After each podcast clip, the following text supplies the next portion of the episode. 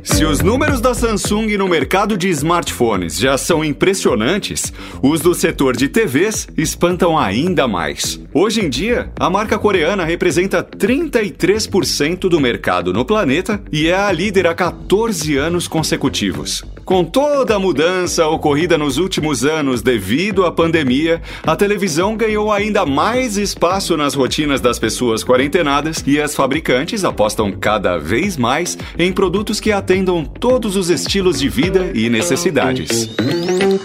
Neste Pixel Redondo, conversamos com Guilherme Campos, gerente sênior de produto das áreas de TV e áudio da Samsung Brasil, para falar sobre o mercado de televisões, smart TVs e tudo mais que envolve esse mundo. Professor Mauri, hoje o papo é um pouco diferente. Hoje não vamos falar de mobile, não vamos falar de celular. Hoje vamos falar sobre televisão, vamos falar sobre áudio, vamos falar sobre outra linha de produto, porque sim, isso também é tecnologia. A gente fica às vezes é, preso nessa perspectiva de que os canais de tecnologia só falam de celular, mas é porque o celular tem um ciclo de vida muito curto, né? Assim, todo ano tem lançamento novo, todo ano tem lançamento novo. E, é, não que o mercado de televisões não tenha, uhum. mas uh, uh, o período de troca do consumidor é diferente. Eu não conheço quem troca em televisão todo ano. Infelizmente. Infelizmente, porque poderia. Eu gostaria de ter dinheiro para isso. Mas é por isso, professor Mauri, que vamos receber aqui, ou melhor, estamos recebendo aqui Guilherme Campos da Samsung. Seja bem-vindo, Guilherme. Mauri, Tato, muito bom estar aqui com vocês, batendo papo sobre uma coisa tão boa, né? Que mexe tanto com a nossa vida. As TVs são uma parte fundamental aí do nosso dia a dia, né? Com certeza, com certeza. É, Guilherme, primeiramente aí, muito obrigado, né? E já começando, né, com, com uma pergunta. E acho que faz muito sentido a gente trazer esse papo de televisão, principalmente porque, na minha visão, a televisão, ela, nos últimos anos, ela meio que ganhou um novo significado, né? É, ela foi ressignificada, sim. É, a nossa geração, né, que eu tô na faixa aí dos 35, 40 anos. Aí... Eu tô na faixa dos 32. a, a, a, gente cresceu com a televisão de uma forma, né? Eu tive televisão de tubo, depois passei para telas planas. Eu tive TV preto e branco. LCD. É. Eu tive aquela TV do Paraguai, que era uma TV rádio ah, de 5 polegadas, sabe? Que você portátil. Era portátil, tinha uma maleta. Bege? É, a, a, minha era assim, era ah. descolada, era assim. Daí tive a TV de LCD, LED, é, tive outros, OLED, já testei diversos tipos de tecnologias, né? Mas o posicionamento da televisão dentro da, da, da sala da, das pessoas acabou ganhando novos significados. E agora, durante a pandemia, né, que nós ainda estamos vivendo durante essa gravação, ela se ressignificou novamente, né?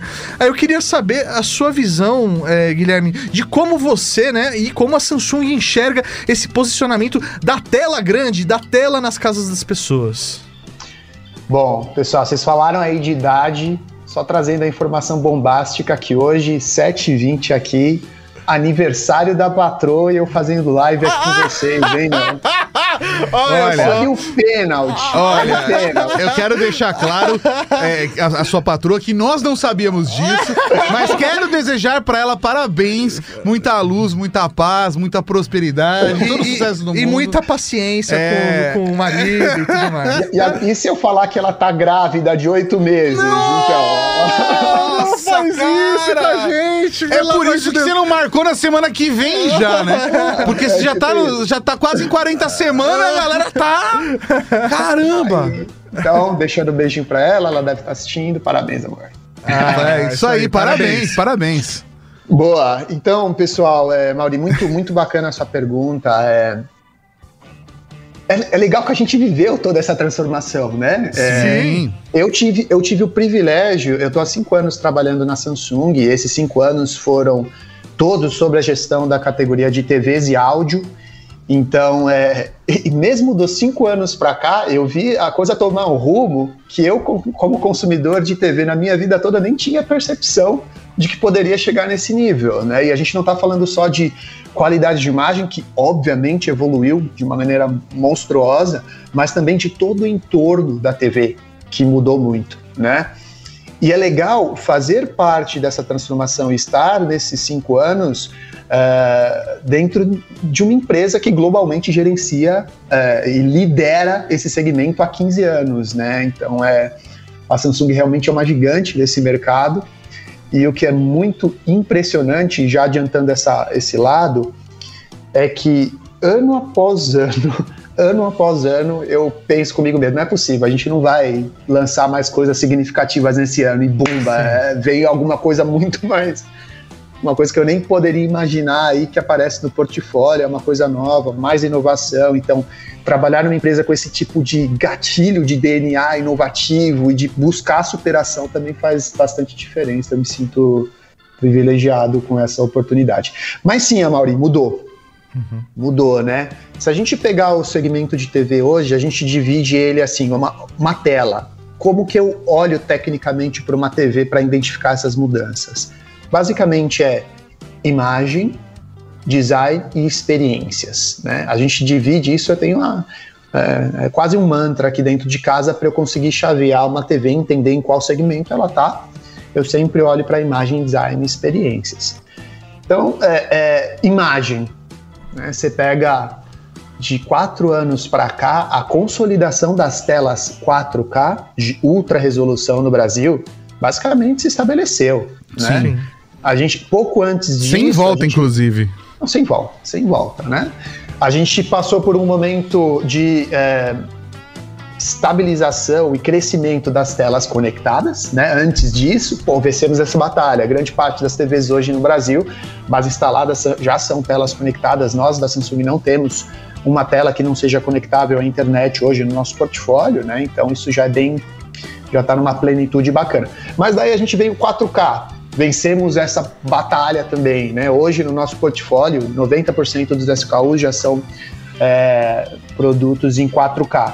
E para como a gente está falando para muita gente aqui, só é, delimitando um pouco aqui também o técnico da história, mas uma TV 4K, ela te entrega 8 milhões de pixels, o que vai melhorar a nitidez, a percepção de nitidez daquilo que você está assistindo muito, né? Então, aí vieram os provedores de conteúdo, todo mundo lançando conteúdo 4K, né? Uh, Netflix, Prime Video, Globoplay, todo mundo lançando conteúdo 4K. Então hoje você tem uma base instalada, um, milhares de filmes e catálogos em 4K para te suportar com isso. Né? Eu participei de um projeto, inclusive vale a pena a gente, a gente até reforçar, em 2018, com a Globo, né, com o Sport TV, que a gente fez um projeto em conjunto que a gente televisionou a Copa do Mundo em 4K. Sim. Né? Então, com exclusividade nas TVs Samsung. Então, olha que experiência que a gente nem conseguiria imaginar um tempo atrás. Você assistir um evento tão importante como esse, em 4K ao vivo, Sim. quase todos os jogos. Então, beleza, isso já cara, mudou né, de patamar. E aí você começa a ver, poxa, a chegada das telas QLED, né, é, é, da Samsung, trazendo um divisor de água muito grande em questão de qualidade de imagem, em questão de cores, fidelidade de cores, né? A hora que você vê um rosto na TV e você entender que aquilo não está nada saturado, você olhar e falar, putz, isso parece realmente uma pele. Né? Então, é, é, esse gosto por TV ele foi, ele foi dando vazão a mais desenvolvimentos. Daí você começa a ter uma TV com mais brilho. E brilho não é uma coisa que te ofere ao olho, né? Você olha e está muito brilhante essa imagem. Não, é uma coisa que vai proporcionar que você tenha a visualização entre os planos de fundo, os planos, uh, o, o, background de tudo que você está vendo. Contraste, garantia. Então, puf, imagem decolou, colou. Né? Mesmo assim, ainda fica um pouquinho na subjetividade, né? Algumas pessoas percebem uma coisa, outras percebem outra, tal. Então, realmente, todo mundo tem uma visão de que evoluiu, mas tem uma, uma noção de percepção que pode variar. Design é indiscutível, né? Design Sim. você toca ali. Então, você pega, por exemplo, as TVs do ano passado da Samsung, a linha 4K de entrada, vamos dizer assim, né? Tinha 5,6 centímetros de espessura. Já é uma TV muito, muito Sim. fina. Para nossa época aqui, Mauri estava falando Sim. que ele tinha TV de tubo, eu tinha TV de tubo muito tempo para minha casa e tudo mais. Sei lá, quanto era aquilo? 40 centímetros? É, não. É, isso aí. Era, era um armário, E uma né? televisão grande na sala, era uma televisão de, sei lá, 20 polegadas, assim. E o peso. Gigante, é, é. É, tudo, mas tudo foi parte de uma evolução, foi importantíssimo naquela época a TV de tubo, né? E aí a gente tem hoje uma TV, a nossa tela 4K Crystal HD, ela tem 2 centímetros e meio. A nossa, quase a primeira tela de mercado, a tela que a gente acabou de lançar aqui, 4K, né? Sim. Então, imagina, a gente teve que ter um cuidado até no momento que a gente foi compor a nossa comunicação e percepção do cliente, a hora que o cliente batia o olho naquela tela ali, a primeira percepção que ele, nossa, essa é uma tela muito cara. E não, é uma Sim. tela que faz parte do dia a dia, totalmente acessível a qualquer consumidor. E a gente tem a grande, a grande massa de produção da, da Samsung que está voltada para esse produto. Então, sim, ela evoluiu a ponto de um consumidor que bate o olho e fala: quero, quero ter uma TV bonita, tem um, um, né, um intuito de ter um produto super elegante, fininho, né? Tá aí, 2,5 centímetros e meio. Primeira tela Crystal HD da Samsung. Então, de design, ela tem todo um cuidado para a gestão de cabo. Eu quero, eu quero trazer essa discussão também. Quem lembra os cabos, os emaranhados de cabo? Ah, é, né? Cabo Aquilo pegando pó, né? Você tirar aquilo do, do hack era uma maldição, né? De, de fio enganchado em Nossa fio e é isso Senhora. aí, né? Não desejo isso nem pelo pior inimigo. Aí você vê, e, e assim, além de pó, além de desorganização e tal, você tá assistindo a TV com coisas saindo e coisas te distraindo e bordas muito grandes, te dá um nível de entretenimento diferente de você ter um- uma TV com cabos organizadinhos, com uma borda super fininha. Bem, hoje todo o nosso portfólio de TVs a gente chama de bordas infinitas, porque realmente não tem nenhum dedo de borda. Entendi. Então você vai agregando tanto no design que a combinação do que você ganha de imersão com o que você ganha de, eh, de qualidade de imagem que a gente falou há pouco, mudou o nível totalmente. Com certeza. Guilherme, fala uma coisa, cara. O, antigamente, né, na década de 90, a gente ouvia ou lia é, é, pra, pra, pra galera que acompanhava as colunas de tecnologia ah, no jornal, porque era assim, né, cara? A gente se informava, pô, é, até o, início dos blogs, e aí a gente já tá falando de metade dos anos 2000, blogs de tecnologia no Brasil, né? Cara, era. Basicamente você lia jornal. Você ia pegar lá, saía, sei lá, quarta-feira, segunda-feira, tinha o dia específico do caderno de tecnologia. E quando se falava de televisão, se falava do ciclo de compra de quatro em quatro anos. De ter um, um- um processo sazonal de que todo ano de Copa do Mundo é, é, o, é o período da troca. Eu vejo que não tá mais assim, que mudou esse cenário, porque, cara, tanto mudança tecnológica quanto a mudança da importância do futebol pro brasileiro, não que deixou de ter uma grande importância, mas mudou a importância do É, futebol. o pro- evento da Copa do é, Mundo. existem outros eventos que são gigantes, que é online, sei lá, o campeonato de League of Legends, que a galera assiste na televisão. É, é, é, Sim. que o pessoal tá conectado. Lançamento de série nova nos serviços de streaming. É, como que tá esse ciclo de troca? Ainda mantém esses quatro anos? Ou, ou não? Tá uma coisa menor ou maior? Como que tá isso na, na percepção de vocês, cara? Pô, a gente falou aqui sobre ciclo de, de troca de smartphone, que é super curto, né? E não pela perda da qualidade do smartphone, mas sim por tantas funções novas e bacanas que ficam acessíveis Sim. aos consumidores, e aí o ciclo fica mais curto. Queria, queria eu que o ciclo de TV fosse tão curto quanto, né? Então, mas sim, acho que os fatores que moldam a escolha têm, eles têm dado uma chaveada. Ah, hoje, de novo, eu pego, faço das suas palavras as minhas, Tato. O futebol ele permanece tão importante quanto, especialmente para nós brasileiros, mas tem muitas outras coisas acontecendo. Então, o ciclo de quatro em quatro anos é ainda factível, mas não pelo motivo exatamente Copa, né? Você tem tantas, tantas coisas acontecendo e que você pega uma cadeia de consumidores que tem sim trocado de TV mais frequentemente, né? Dois anos o cara já troca, é, porque ele viu uma outra tecnologia. A hora que o comando de voz, por exemplo, começou a ficar super quente, foi um boom de troca muito legal, né?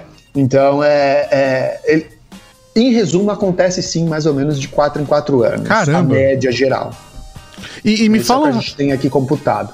E, e é até curioso isso, porque, sei lá, é, pra, pra galera que se formou em marketing, se formou em publicidade, é, com certeza na faculdade, deve ter ouvido, por exemplo, quando você é classificar, é, fazer classificação social, né? De, de, tipo faixa de faixa de, De classe- de, de- de classe, né? Para fazer uma Sim. avaliação do público, tal, nos dados demográficos, já se foi feita a base por um número de televisões em casa. né? É, é, hoje é algo completamente discutível, o número de banheiros. O pessoal fica arrumando número de coisas assim, mas é que hoje a gente tá cercado por telas, né? É, é, Hoje, como é que é a realidade do brasileiro, assim? Quando vocês olham, o brasileiro ainda tem, em sua grande maioria, uma televisão por casa? Ou esse número aumentou de ter? É normal? É, é óbvio que eu vivo dentro da minha própria bolha, né? É, é, é, eu, tenho, eu tenho mais tela do que bom senso. É, mas... eu acho que é um bom jeito de descrever, né? Com é, mas co- como que tá a quantidade de telas por pessoa? Sei lá, tem televisão no quarto, televisão na sala, tem uma sala de TV. Como, como é que é essa percepção do brasileiro Existe médio? um dado desse hoje? Existe a mesma fonte que o que Tato estava comentando aqui pra gente, né? Mas o ponto é, quero fazer uma pergunta pra vocês. Se vocês compram uma tela hoje, o que você faz com a antiga? Ah, Ah, cara. ela vai, ela, Ela vai vai pro pro- quarto menor. Ela vai pro outro cômodo. Ela É esse vai pra outros cômodos. É, cara, eu tenho uma televisão de 50 polegadas no banheiro. tô brincando, tô brincando.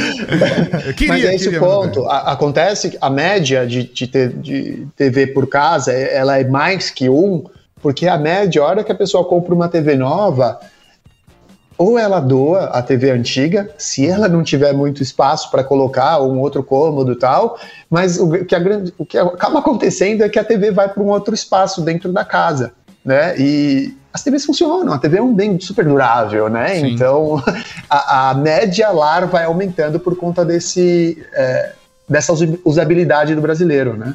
É, Você falando isso, é, Guilherme, eu parando pra pensar na minha vida, assim, na minha vida adulta, né? Quando eu, sei lá, já passei a ter dinheiro trabalhando pra comprar uma Sim. televisão, por exemplo.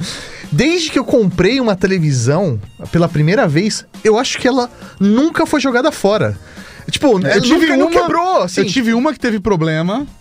Mas assim, t- todas elas assim foram para outros cômodos. É, isso aí, é, realmente. é que aqui no estúdio a gente usa muito televisão, porque a gente tem os retornos e tal. Então, tá, as televisões de retorno nossa aqui, por exemplo, é que aqui nesse estúdio aqui não, mas é, várias TVs que a gente tem aqui de uso do estúdio são TVs antigas de casa. Ah, Putz, agora eu troquei de casa, vou trazer a do outro estúdio. É, faz isso, Então, né? realmente, eu acho que eu nunca joguei uma televisão fora na minha Ah, vida. assim, cara, acho que todo o hábito de consumo, na verdade, mais estranho que, que eu acho que, que eu posso comentar sobre a nossa vida, né? é, No caso do, do- do meu pai, especialmente, é, meu pai, ele tem um. Como é que eu posso dizer? Ele se confunde na hora de comprar as televisões certas para os ambientes certos.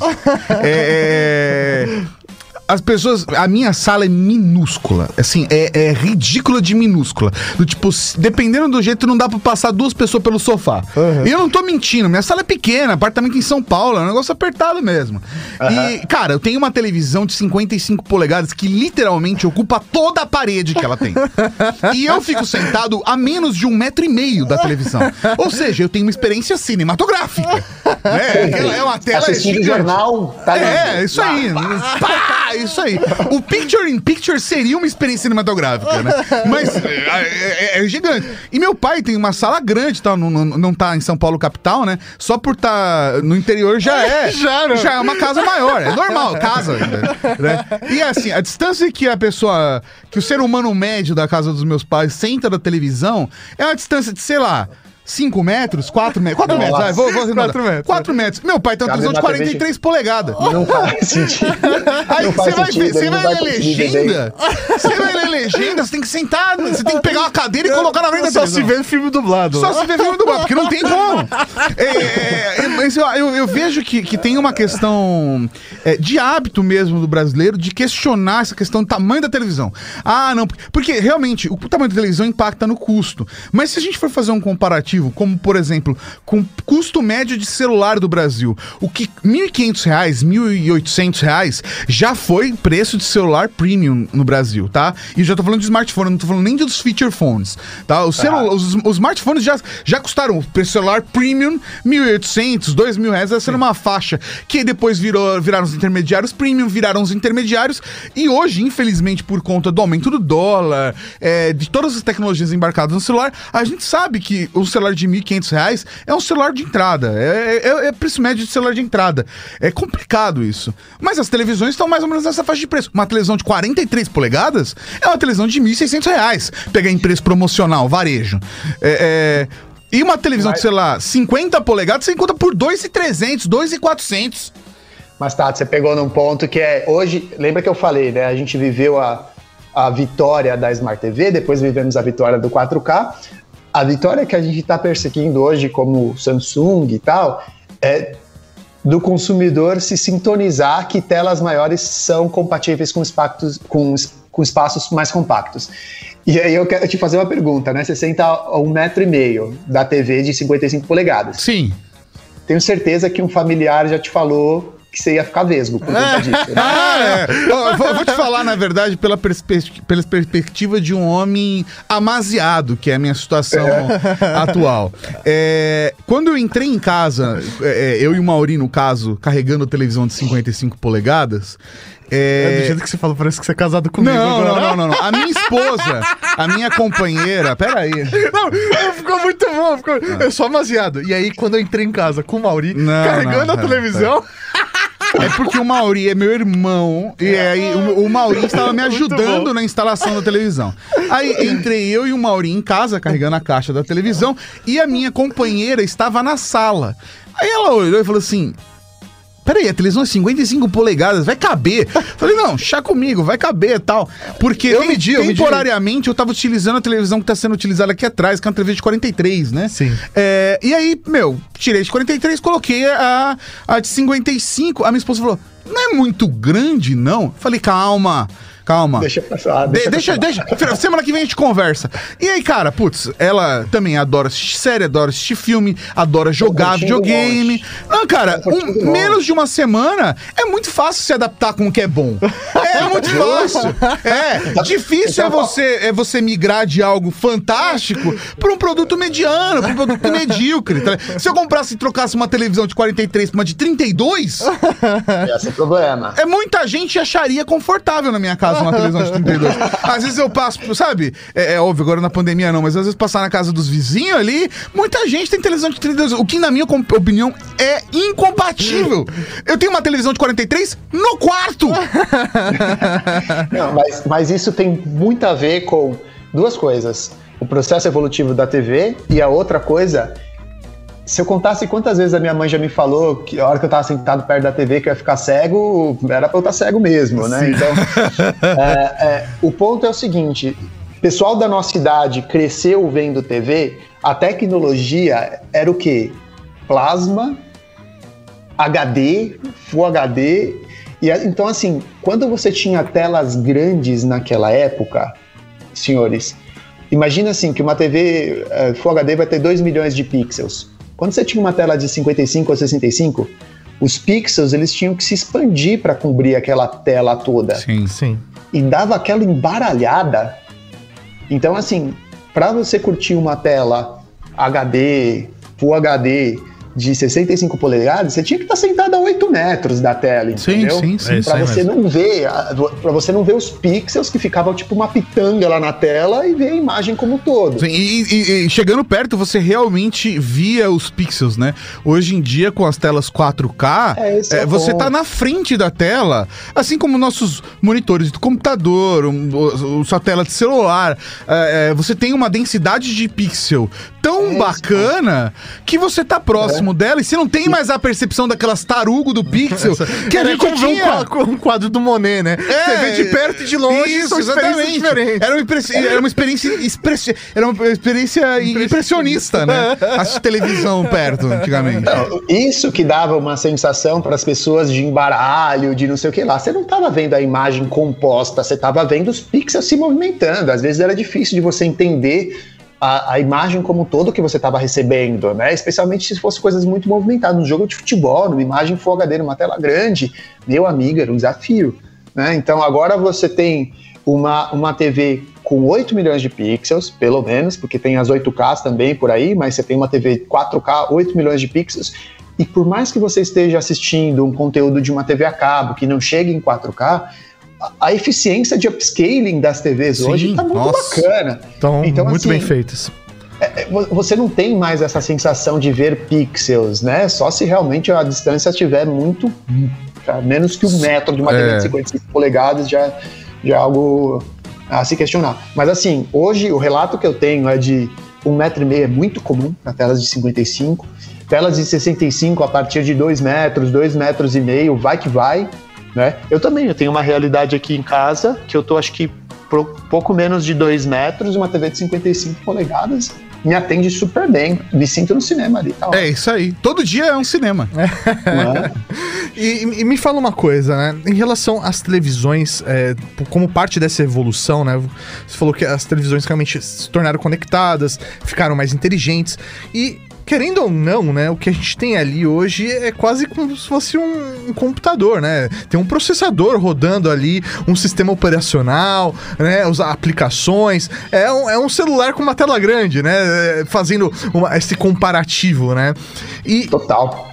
Pelo fato de ser um sistema operacional ali rodando, cria-se a expectativa de que eu vou ter atualizações, né? De que eu vou ter é, é, uma vida útil daquele sistema operacional funcionando por mais tempo, porque é atualizável, está conectado à internet e você consegue fazendo esses ajustes e melhorias com o passar do tempo, né?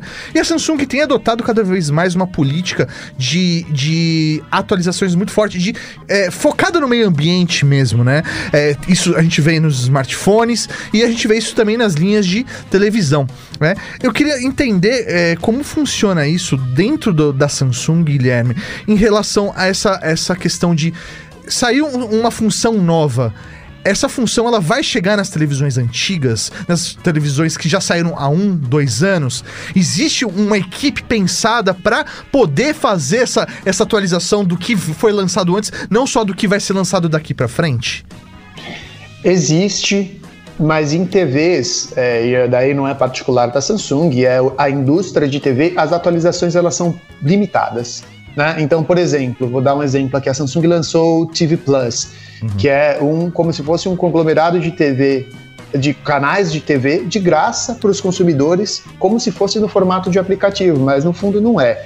Né? Uhum. Então, é, mexe com software, mexe com coisas que a gente consegue colocar via nuvem, tá legal, a gente traz para todas as TVs anteriores.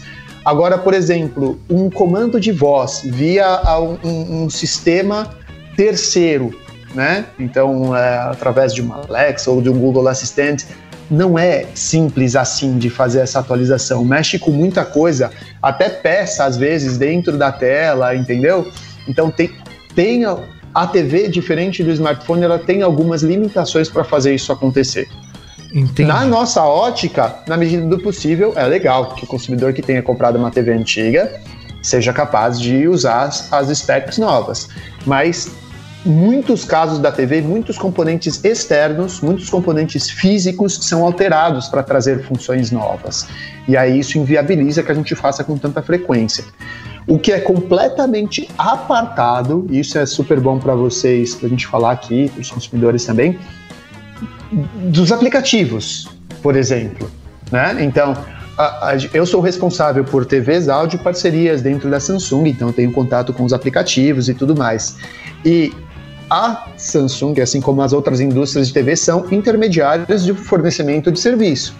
Então, de repente, a interrupção ou não, ou lançamento ou não de um aplicativo, ele, ele é de responsabilidade do parceiro, do Sim. provedor de conteúdo.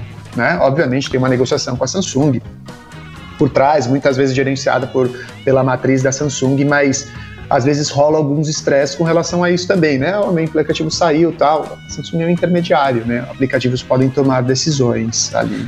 Entendi. E aí, no caso, então, é, literalmente, é, existe um sistema operacional rodando naquela televisão, então eu tenho um kit de desenvolvimento de aplicação para aquela televisão. Então, se eu sou, por exemplo, eu vou, vou dar nome aos bois, vamos lá, para ficar mais fácil a nossa conversa, né? Por exemplo, saiu agora o, o DirecTV Go chegou ao Brasil. É uma aplicação completamente nova, onde as TVs que foram lançadas, por exemplo, em 2019, 2020, ainda não estavam é, preparadas necessariamente para essa nova função que estava chegando no Brasil.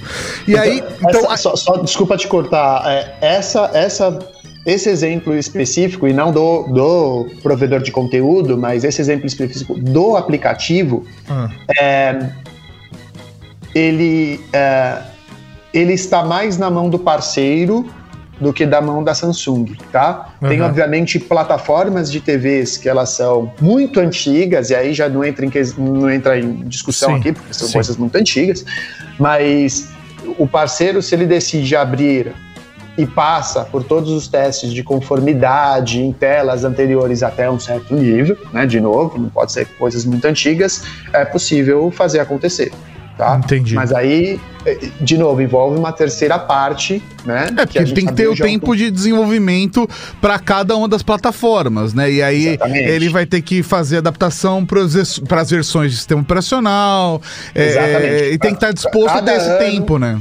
Justo, cada ano de TV é uma configuração e tal. Então, quando a gente fala de aplicativos e de parcerias, tem como colocar até certo passo o retroativo.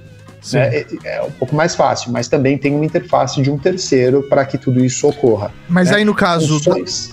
Desculpa, mas aí no caso da Samsung, não é interessante, por exemplo, para a Samsung intervir junto a esse parceiro, por exemplo? Assim, não, putz, pro o meu consumidor tá muito interessado. Putz, vamos desenvolver, a gente trabalha junto com a minha equipe aqui. Existe essa, essa proatividade, por exemplo, da Samsung em buscar esse, é, esses parceiros e não só do parceiro vir falar, meu, eu quero colocar meu aplicativo na sua televisão também. Existe, existe. A gente faz ali, a gente tem um time especialista em fazer esse tipo de composição, mas aí entra outras discussões que é isso é local, isso é global, isso é Latinoamérica. Nossa, né? Então tem Que dor de cabeça, aqui, cara! Tem também uma série de ramificações. E aí, a partir de um momento que um parceiro se sente interessado em colocar, ou a gente a- dá, faz o approach nele, além da parte técnica, tem toda a parte comercial, tem toda a parte de atratividade. Então, assim, e aí entra um escopo técnico do meu trabalho muito importante também, né? Porque o consumidor final ele vê o, o- a entrega final, tá lá funcionando bom, bonito, no, tá, tenho esse aplicativo, mas tem um, um grupo de atividades por trás tão grande e decisões tão importantes quanto colocar no portfólio passado, futuro e qual é a técnica envolvida que, que, que é uma orquestra acontecendo aqui dentro de casa, né? Entendi. Mas e aí, por exemplo, isso não gera pra vocês. Eu tô monopolizando, tá? é, não, Desculpa. tudo bem. Não, É, não, não. Eu nem queria fazer pergunta. Posso pelo menos responder? daí a per- Eu vou responder o Marquinhos daqui a pouco. Eu vi que o Marquinhos mandou uma pergunta aqui que eu posso responder, Marquinhos. Mas, mas aí, por exemplo, o mercado de setup box ou é, Chromecasts, Fire Sticks, é, Rokus TV Express, é, esses mercados, esse- esses donglezinhos, eles não acabam, é, então, se tornando mais atrativos porque eles rodam um sistema operacional único, né? Sei lá, eu- todos os Chromecasts rodam ali um Android por trás. E é uma Então- boa solução pra aumentar a vida útil de é, então das- isso daí. telas, né? é, é, será que isso não, não gera uma concorrência pra você que é, pode, sei lá, atrapalhar justamente a venda de novas televisões pra você? Porque a atualização desse, desse sistema operacional é muito mais rápido do que, de repente, a do, do- do- do- da sua televisão. Eu não diria, talvez possa ter alguns gaps momentâneos, mas assim, isso contra- se contrabalanceia com o fato da televisão estar ali, com o controle na mão, não preciso fazer nada, tá tudo pronto, Sim. é uma televisão. Assistir televisão hoje envolve muita comodidade por parte do consumidor. Né? Então, o que, que é mais atrativo? Você está catch up tudo que está acontecendo ou ter uma TV que vai proporcionar 99% do que você consome ou 100% do que você consome, na verdade, né?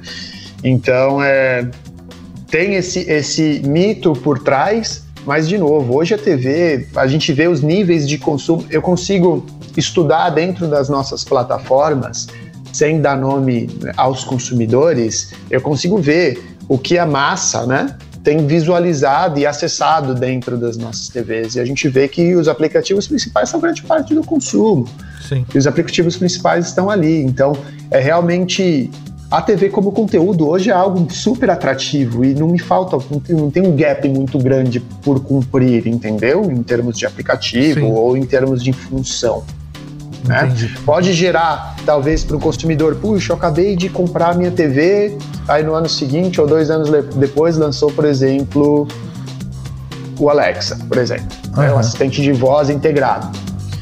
É, por mais que em um primeiro momento possa, putz, não vai ter uma atualização que vai me proporcionar aquilo, num segundo momento faz parte de uma cadeia de desenvolvimento, né? Sim, assim é, como é sempre natural. em celular, é natural. Assim como sempre em celular, você tem cada ano coisas novas, tal. E o barato é que é o seguinte, a Samsung ela tem um range de atuação de 32 polegadas até 85 polegadas 8K, né?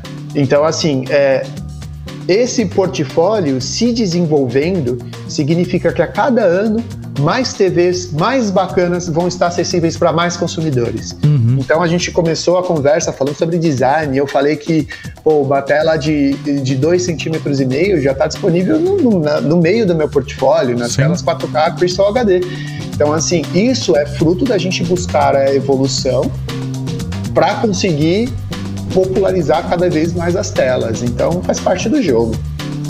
Eu quero aproveitar aqui só para responder o Marquinhos. O Marquinhos mandou aqui no- nos comentários da live. Ele mandou: é possível escutar podcast na TV? Sim, cara, tem vários aplicativos. É, tem é, desde o Spotify, se é a plataforma que você usa, mas tem Spotify, tem Deezer, tem várias plataformas, tem próprios aplicativos para podcast. Depende do ecossistema que você usa, depende é, do dangle que você, se você tem, mas, cara, praticamente todas as televisões têm Spotify, Deezer e eles já têm podcast, tá? Eu, particularmente, adoro ouvir podcast na televisão, recomendo. Então, dá uma olhada, aproveita e escuta os da Rede Geek. É, agora, pra você, Guilherme, eu tenho duas perguntas, tá? Uma Manda. falando de TV é, e depois eu quero migrar e falar um pouco de áudio. Pra falar de televisão, você pode dar uma referência. Eu sei que número não é, é complicado de falar. Mas você poderia dar um- uma visão assim, macro do cenário é, é, de market share das empresas? assim Quantas empresas estão nos páreos principais? Pra gente entender. Porque a gente do lado do consumidor, eu particularmente tem duas, três marcas que me chamam a atenção. Que eu falo, olha, essas marcas aqui ainda. E eu, eu digo isso olhando hardware, é, olhando é, é, specs, olhando design, olhando preço. Eu olho, para não, eu não vou ser, eu não vou ser honesto, não, não são três. Tem duas marcas que eu olho e falo, essas ma- marcas estão competindo de verdade. O resto, eu falo, puta, essa marca aqui eu sei que tem a fanbase dela ali, que é a galera que já consome outros produtos da marca, gosta e quer, tá, quer ter essa marca. Ó, essa daqui tá competindo por preço. Mas de verdade, tem, tem duas ali que eu vejo que tá, né? E uma delas, óbvio, é a Samsung. É, você poderia dar pra gente, de alguma forma, algum cenário pra gente entender melhor é, como tá o mercado? Aí vocês querem me matar mesmo, né? A patroa, que desligar a call, vai me matar. Amanhã apiaram lá na Samsung. É se, por eu, se eu cima. sobreviver hoje, eu morro amanhã. Não, é por cima, é por cima, cara. É falar assim, não, putz, sei lá. É porque, ó, por exemplo, você colocou aqui, você começou sua fala falando que a Samsung é líder de- do segmento. Mas em qual, em qual faixa? Porque existem vários segmentos. Sei lá, se eu trouxer a LG aqui, ele vai falar que ele é líder de segmento também. E aí ele vai achar a especificidade dele. Se eu trouxer, sei lá, a, a Philips, eu falar, não, a gente é o líder de segmento de das produtos- TVs com Ambilight. É, isso aí. Sempre só eles têm. então, é, a gente queria ter uma, uma perspectiva até pra entender, por exemplo, o que disso é, por exemplo, consumidor final, pessoa É. física, o que é consumidor, pessoa jurídica. Porque eu sei que, por exemplo, o que influencia muito é ô, cadeia de hotel, né? Que tem lá. as- Rede hoteleira, o cara não vai fazer compra de duas É, televisões. ele vai com encher o quarto, É. todos os quartos com a mesma televisão. Eu quero 3 mil televisões essa semana. Então, eu queria entender o- onde que vocês entram aí nessa, nessa fatia. Só para quem também, eu tenho certeza que vocês sabem disso, mas para quem tá vendo aí a, a live, parte do motivo da gente não discutir isso abertamente é porque teria que rolar uma baita cariação, porque cada um tem seu ponto de vista mesmo, sim, né? sim, sim. Então, é, e, e vai entrando disclaimers de tudo quanto é lado e capaz que, que é, não, não seja produtivo. Então, assim, é, o que eu posso falar é o seguinte: a Samsung, é, no mercado total de TVs, a gente tem 15 anos de liderança global, tá? E, e aqui no Brasil, a gente é, tem um business muito estabelecido, né? A gente ganhou, acho que nos últimos oito anos, né, o prêmio Top of Mind, então de categoria mais lembrada por parte do consumidor e tudo mais. Então, a, a, proximidade que a gente tem hoje, o trabalho que a gente foi construindo, não só em termos de portfólio, a aderência dos nossos produtos para o Brasil, eu não tenho gap para as TVs que são lançadas nos Estados Unidos. O que lança lá, a gente lança aqui três meses depois, dois Sim. meses depois, acreditando totalmente no, Uh, no interesse, na capacidade de apreciação tecnológica e qualitativa dos brasileiros. Então, é, hoje a marca que se aproxima mais do consumidor, ela está bem puxada aqui para a Samsung, né? Com, e a gente mantém o respeito de fazer isso com seriedade. Né? Obrigado. É, mas... não, perfeito. Não, porque é difícil responder. Olha, mas a gente colocou mesmo numa saia A assessoria vai ficar orgulhosa não, não, de você é, agora. E a Mariana vai. mandou aqui, ó. A Mariana mandou, ó. Piar tá aqui assistindo, hein?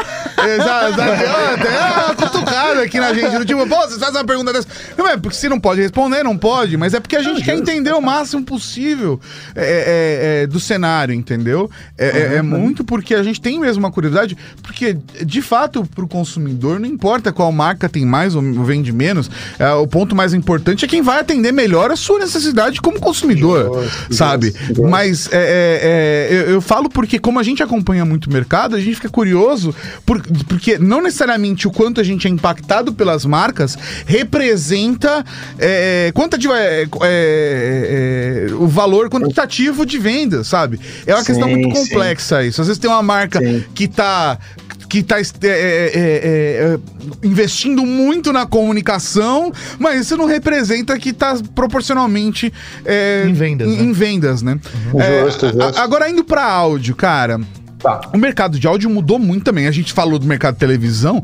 O mercado de áudio é outro que, sim, nossa senhora, a gente tá falando 10 anos atrás, era habituê a galera comprar, sei lá, microsystem, sabe? A gente tinha, tinha um produto de som específico para isso, não que não tenham caixas de som, mas hoje a gente tem caixas de som inteligentes, papapá. Eu vejo o mercado de áudio hoje, não só, óbvio, pra galera, os audiófilos e tudo mais, mas eu vejo o mercado de som muito casado com o mercado de TV. Você vem, você vai comprar uma tela tela da hora. E aí, cara, por mais que as caixas na televisão estejam cada vez melhores, você quer colocar o melhor som do mundo. Você quer ter um subwoofer que acorda o vizinho de baixo, sabe? Você quer, cara, você quer causar três pontos na escala Richter, sabe? Com sub... se, se explodir um helicóptero no filme, você quer ter... Bay, você quer baixar a cabeça. É, exatamente. Você quer, você quer realizar os sonhos molhados do Michael Bay.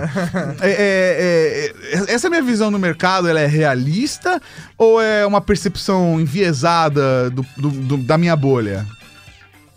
É muito interessante. Eu, eu gosto de discutir áudio com as pessoas e com a mídia e com consumidores também, porque novamente a gente vai cair em coisas que a gente cresceu ouvindo, percebendo e tudo mais. Né? Então, por exemplo, os, os home theaters, né?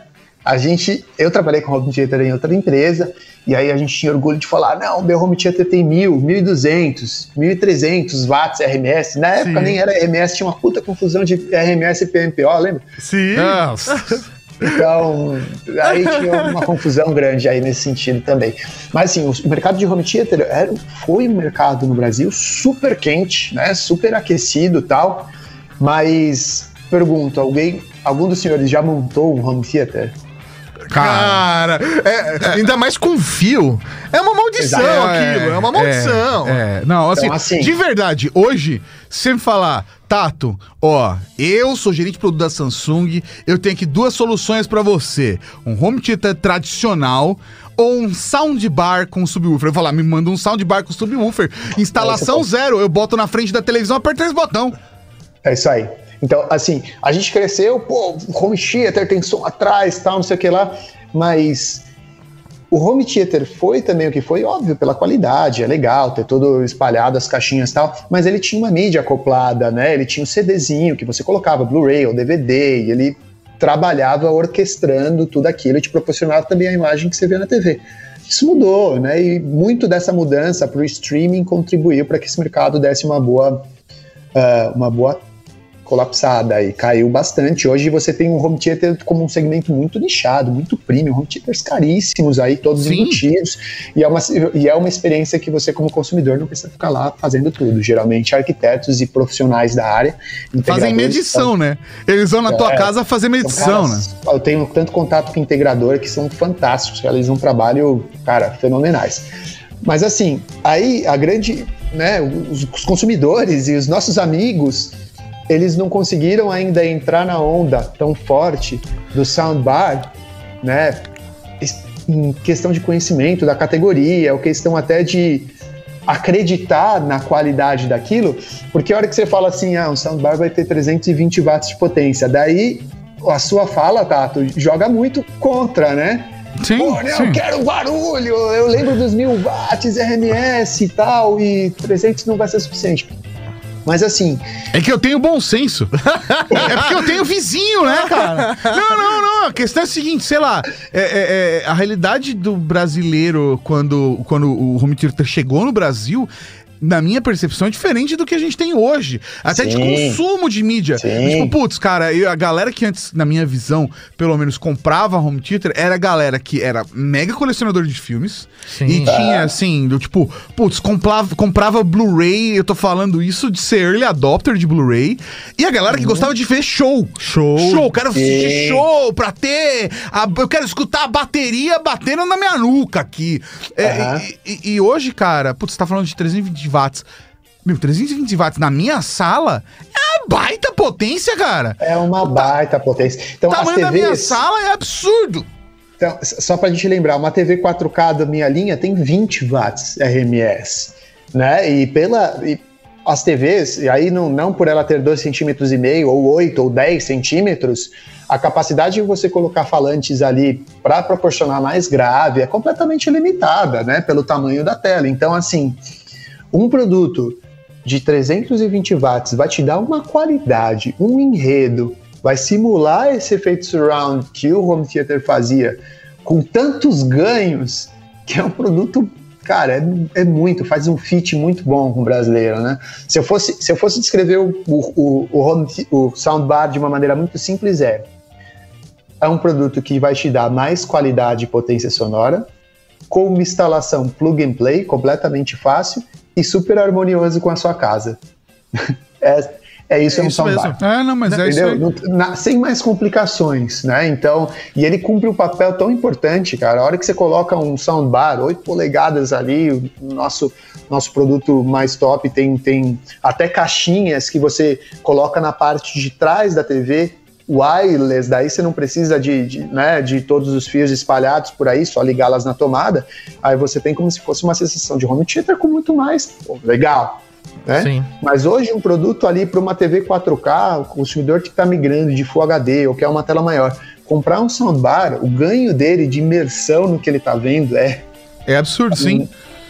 E, e assim, cara, eu tenho essa percepção porque, poxa, eu já tive a oportunidade de usar não só soundbars é, é, é, de entrada, como também de experimentar soundbars flagship de marcas que nem chega aqui no Brasil, aquelas coisas malucas. Você tá ligado? Porque tem a galera que é audiófila, é, é uma outra realidade, assim, é, um, sim, é, uma, outra, é uma outra perspectiva. E, e assim, os soundbars hoje, eles emulam de uma forma esse som tridimensional que é realmente impressionante. Porque caixa, as caixas não estão como antigamente, que eram caixas todas numa direção, né? As caixas estão em várias dimensões para que o som possa reverberar na sala e você realmente tem a percepção de que o helicóptero está atrás de você. É uma coisa Total. realmente é, é, é, diferente, porque às vezes o público. E é muito difícil você gerar essa experiência.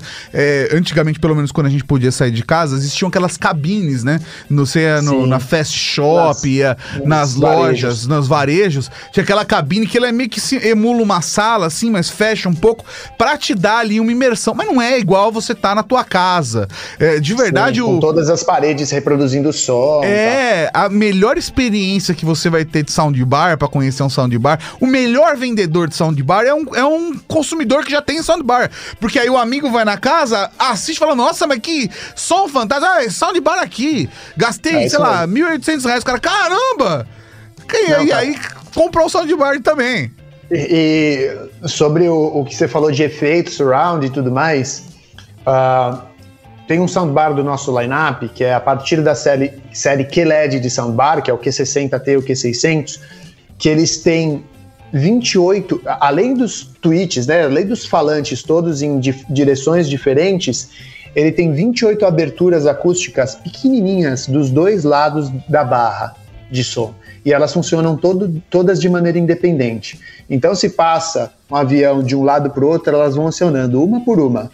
para te fazer esse efeito passando de lá para cá, de cá para lá, de cima para baixo. Ele vai fazendo toda essa composição para te entregar o melhor efeito perceptível de flexível de, flexível de som, né, vindo de todos os lados.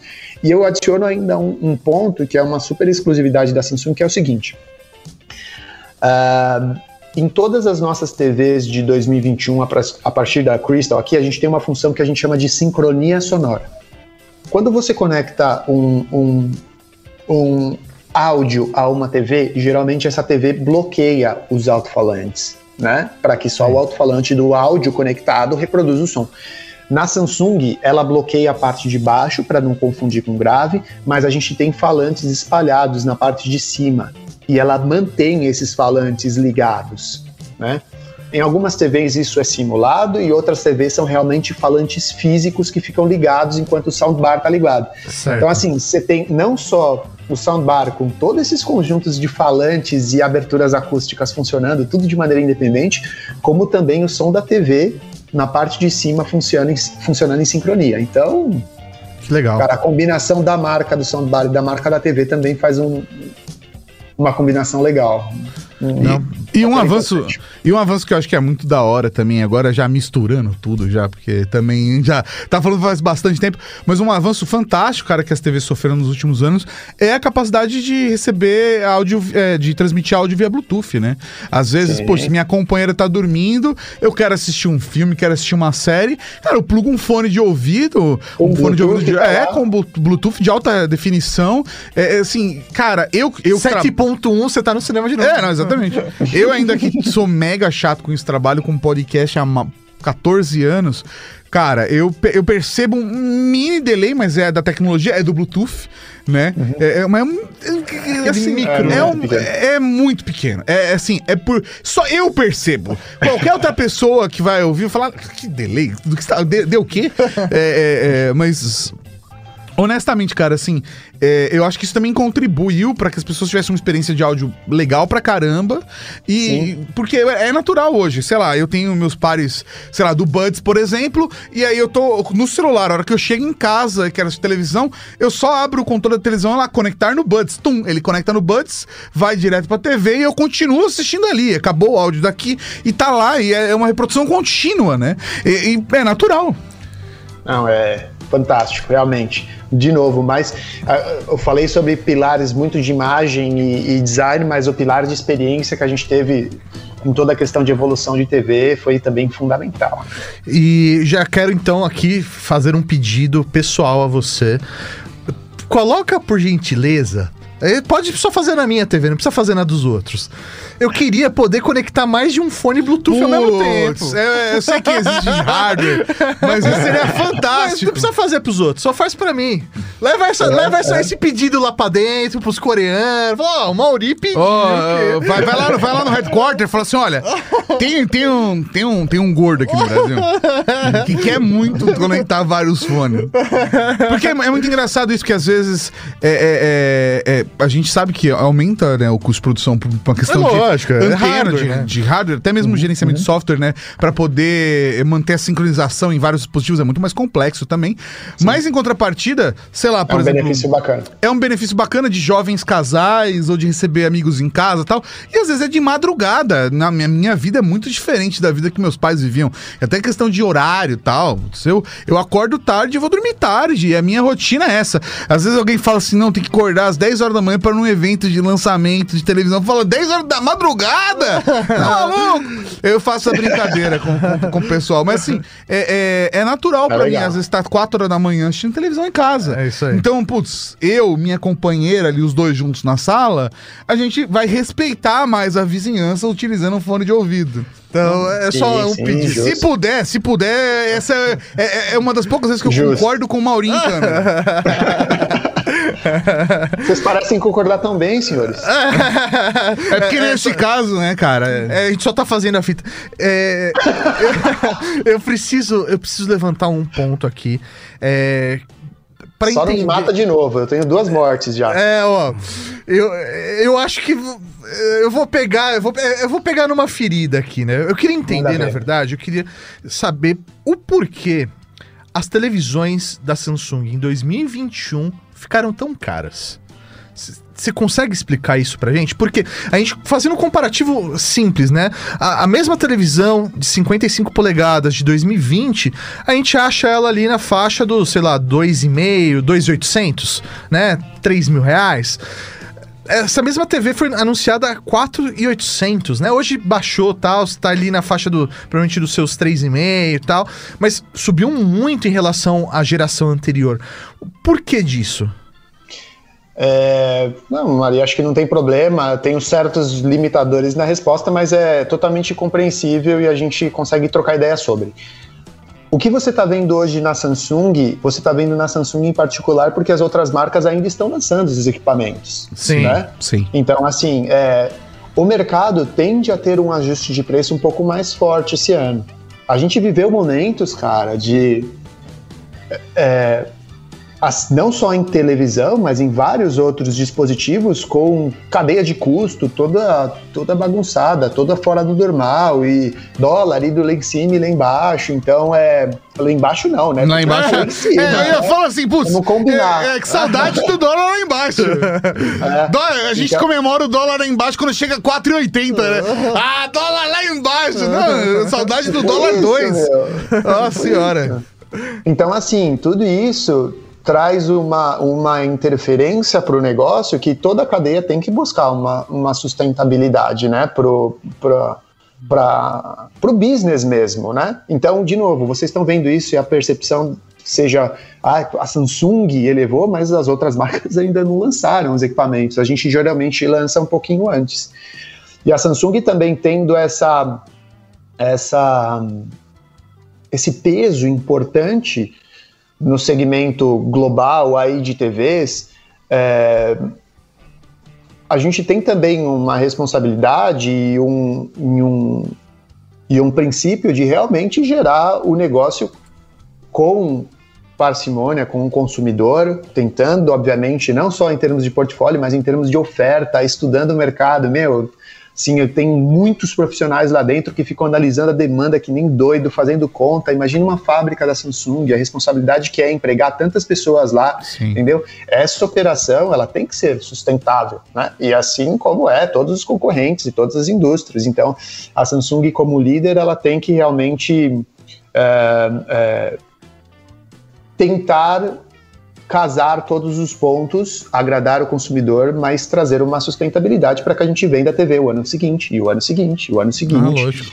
e vendendo, e consumidores tenham condição de comprar ainda TV da Samsung e TVs das indústrias, né, é, por mais tempo. E, me- Então, e me é, fala uma coisa, Guilherme. A, a- a falta de chips no mercado também impactou as televisões, cara?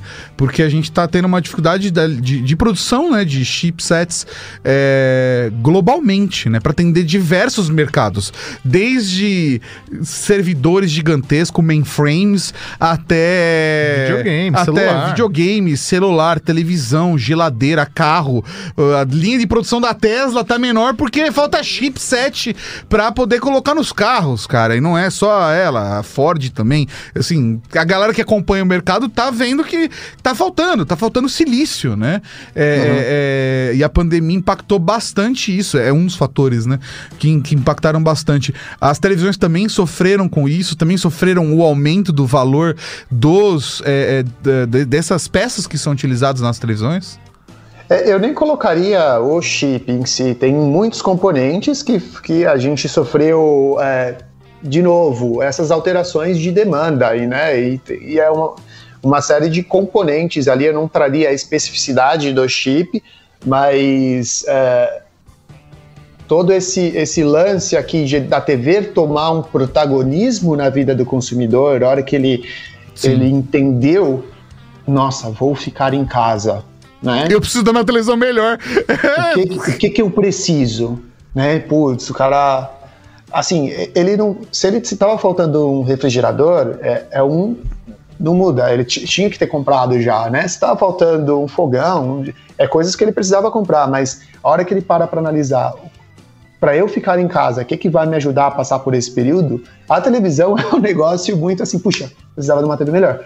Então, a televisão pegou um ar muito grande num período de tempo muito curto. E não foi no Brasil, foi sim, no mundo. Sim, globalmente, então, é. Então, a, a, gente sofre sim, não tem como negar, e isso, de novo, não é a Samsung, é o mercado, uma confusão de, de demanda e um ajuste completamente compreensível. Né? A gente que entende minimamente aqui de negócio, a gente consegue computar a cadeia de produção gigantesca giga que está envolvida. Absurda, e os lead times completamente é, gigantescos, né? Dando uma ideia, até um componente chegar para mim da, da, da, fábrica lá fora até aqui no Brasil, três meses. Da, de, dele chegar para ser produzido na fábrica da Samsung vai mais um mês. Da Samsung para o cliente vai mais um mês. Do cliente para a distribuição, mais um mês. Para o consumidor comprar, fica mais ou menos um mês na loja. Então a gente está falando de sete, oito meses de cadeia, desde um produto saindo de lá até chegar Sim. à casa do consumidor. Sim. Então, assim, com essa confusão, é completamente compreensível que aconteça esses gargalos e, e, e, e, que as marcas tentem se adequar o mais rápido possível para normalizar as coisas. A Samsung, com o tamanho que ela é, eu acho que a gente conseguiu fazer um trabalho bacana aqui de, de, de tentar estruturar tudo o mais rápido possível e foi super produtivo para o negócio. 2020 foi um ano apesar de todos os pesares, de todo o terrível que aconteceu conosco. Sim, da complexidade do da ano, né? complexidade né? do ano e Sim. pessoalmente para mim, para vocês e para todos que estão assistindo a gente, que foi terrível. Foi um ano bom, produtivo para a Samsung, né? Assim como 2021 a gente está prevendo, né? Só que tá tudo se ajustando frente a um, uma ocasião tão sem precedente, né? É, é, é. Tão sem precedente que impacta essa cadeia com lead time tão longo, eu diria até que foi melhor do que esperado. Perfeito. É, a gente está encaminhando para o final, né, já, mas eu queria fazer uma última pergunta para você. É, o Mauri que tá vindo com as perguntas cabeludas. não, Quero não, só não. pontuar aqui que eu, per eu perguntei do Max Share, mas de uma forma genérica e tal. Ó, isso daí é perdoável. Agora o Mauri não, o Mauri tá, cara. Não, Quando não, o pessoal de RP, vocês estão anotando, é Mauri, começa com M, acaba com Y, tá? Não, não. Vou ganhar uma... Eu vou, tô me esquivando bem aqui, vou ganhar uma estrelinha. Né? É. Não, não, é, essa eu acho que é, eu acho que é fácil, né? Eu queria é, saber de você se a tecnologia, né, a gente viu, sei lá, por exemplo, o plasma, a gente viu o LCD, a gente viu o LED, né, e agora nós estamos chegando na fase do mini LED. É, eu queria saber, né, na sua visão, na visão da Samsung, se essa é a próxima tecnologia que nós vamos ver de fato na televisão, é, é, é o que veio para ficar a partir de agora? Não, definitivamente. Acho que é o, o próximo step de evolução sem gargalos né? Então, o que, que eu digo sobre isso, né? A QLED veio e chegou aqui no Brasil em 2017 e com a QLED o mercado premium de TVs, o mercado de TVs mais especificadas ganhou um ar completamente diferente do que sempre foi. Tá? Assim, a venda de TVs mais especificadas e tal, antes da QLED era uma coisa, pós QLED completamente outra. A gente conseguiu trazer um valor, uma percepção de valor tão importante para o consumidor, não através dos pontos quânticos apenas, mas do nível de brilho que ela é capaz de proporcionar, do modo ambiente, da conectividade e tal, que mudou o negócio. É, então, assim, que LED veio, mudou o patamar de premium no Brasil, né? A próxima evolução que a gente vê, o mini LED, ele muda tanto também a entrega que a gente deu um novo nome para essa categoria dentro da Samsung. E isso é muita. É, é bastante ousado por parte da Samsung colocar o nome Neo QLED sobre uma categoria já tão reconhecida, né? Uhum. Então, para a gente tomar uma decisão como essa, imagina a, a perspectiva que a Samsung põe sobre essa categoria. Né? E a evolução, para que todo mundo fique super bem antenado aí, é o seguinte: em uma TV convencional, você tem os LEDs, né? E fazendo uma super brincadeira aqui, os LEDs são mais ou menos do tamanho da ponta de um dedo, assim, uhum. né? É, e que ele funciona como uma camada protetora, como uma camada que fixa o LED na TV e o pontinho de luz que é o LED lá dentro. Então a gente removeu tudo isso daí e colocou uma estrutura de LED que é super, parece um glitter, realmente é, uma, é um pontinho de luz. Então é 40 vezes menor do que o LED, só a estrutura de LED convencional e ela duas vezes mais potente. Então, assim, eu faço uma, uma brincadeira quando eu estou explicando a diferença. É, parece que é uma lanterna, já, sabe uma lanterna que você pega assim e está apontando e, e ela faz um, uma bolona lá na parede? Sim. Isso é um LED convencional. O mini LED, sabe aqueles LEDs vermelhinhos que eu tenho Sim, certeza o pointer. que vocês apontaram num prédio? No ah, certeza, certeza. Quem, quem foi? O, ah, o Mauri, eu não faço isso. eu tinha ver, o meu era verde. Você era verde, mas você já apontou para um prédio, eu tenho certeza. Então, é, realmente é isso. É, é, um, é um pontinho de luz muito mais potente que ele tem uma capacidade de concentração de brilho e precisão na iluminação que ele muda o, o contraste da tela, né? Então a gente vê e fala, ah, mas então quer dizer que o contraste antes era ruim? Não, não, não. Tipo, o contraste até então é, das TVs QLED para uso em ambiente doméstico já, já era super bacana, a evolução é super grande. Agora o mini LED você pode apagar a luz, você pode fazer qualquer coisa. Toda impressão de preto, talvez um pouquinho menos denso, um pouquinho acinzentado e tal, ou qualquer vazamento de luz, tá? Acabou. Isso ganhando todo esse potencial de contraste e não tendo um trade-off, não tendo um efeito colateral de você ter que mitigar o brilho. Eu posso tuchar de brilho da TV e ela vai ficar realmente com toda aquela percepção de planos frontais e planos de fundo super bem perceptíveis. Eu mantenho os mesmos níveis de entrega de cor e ainda tenho garantia contra efeito burn-in, porque eu não estou fazendo uso de componentes orgânicos nessa formatação toda.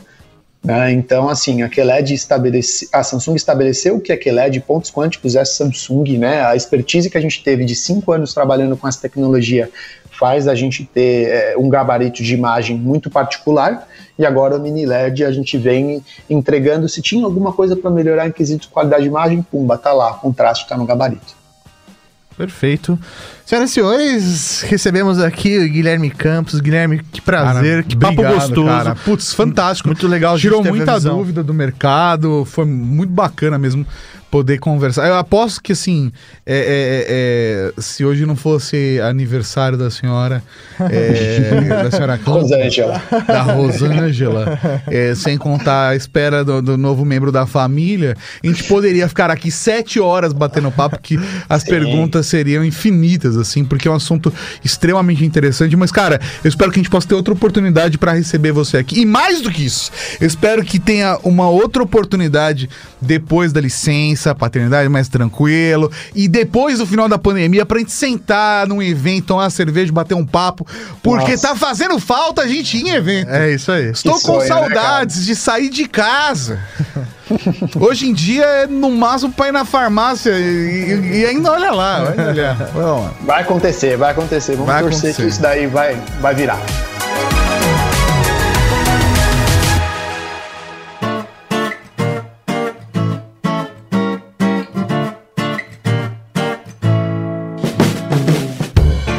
Você gostou desse podcast? Compartilhe, ajude a Podosfera a crescer. Contribua também enviando sua sugestão de pauta ou comentário em áudio pelo WhatsApp 11 98765 6950. Não se esqueça de dizer o seu nome e de onde está falando. Seu feedback poderá aparecer no nosso programa de sábado, o Serviço de Atendimento à Cavalaria. Esse episódio foi realizado graças ao apoio de outros ouvintes como você. Para saber como apoiar nosso trabalho também, acesse redegeek.com.br barra apoio.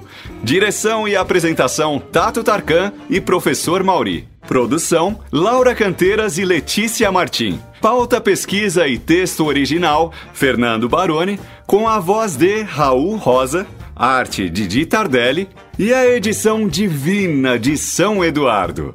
Conheça todos os nossos podcasts procurando Rede Geek em seu agregador favorito ou em redgeek.com.br.